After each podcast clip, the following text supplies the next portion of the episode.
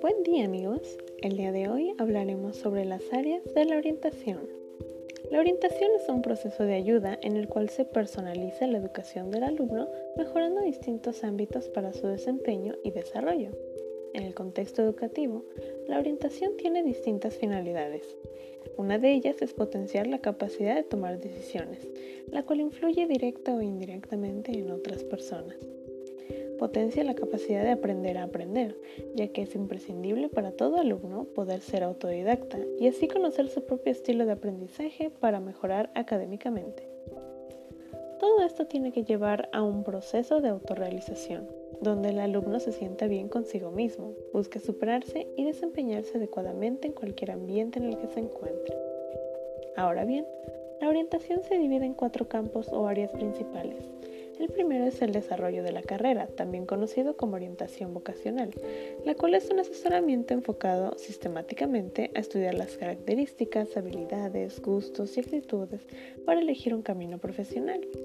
Este es un proceso de ayuda técnico, reactivo y puntual que se apoya como un modelo psicopedagógico encaminado a la madurez vocacional y la integración del individuo.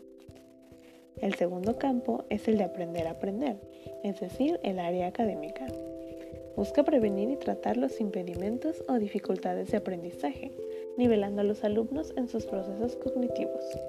Es un asesoramiento no necesariamente individual, sino también colectivo, donde alumnos, maestros y padres de familia se conjuntan con el objetivo de lograr una organización del currículo para aumentar el buen desempeño. Se necesita de actividades y materiales para el desarrollo de estrategias que promuevan una didáctica eficiente. El tercer campo es el de desarrollo social y emocional, donde se pretende que el alumno logre una autoaceptación, desarrollando sus capacidades emocionales y sociomorales. Se enfoca la atención psicopedagógica de las necesidades. Hace uso de la tutoría, cooperación, diversidad, tratamiento y colaboración.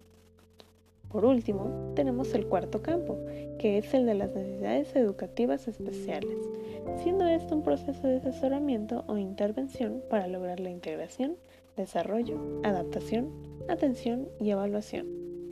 Estas cuatro áreas están relacionadas entre sí, puesto que todas buscan el desarrollo individual del alumno en ámbitos tanto académico como personal y profesional. Es con el apoyo de estas áreas de la orientación que un estudiante puede desenvolverse plenamente y ser capaz de pertenecer y colaborar a mejorar la sociedad. Eso sería todo por el podcast de hoy, espero les haya gustado. Hasta pronto.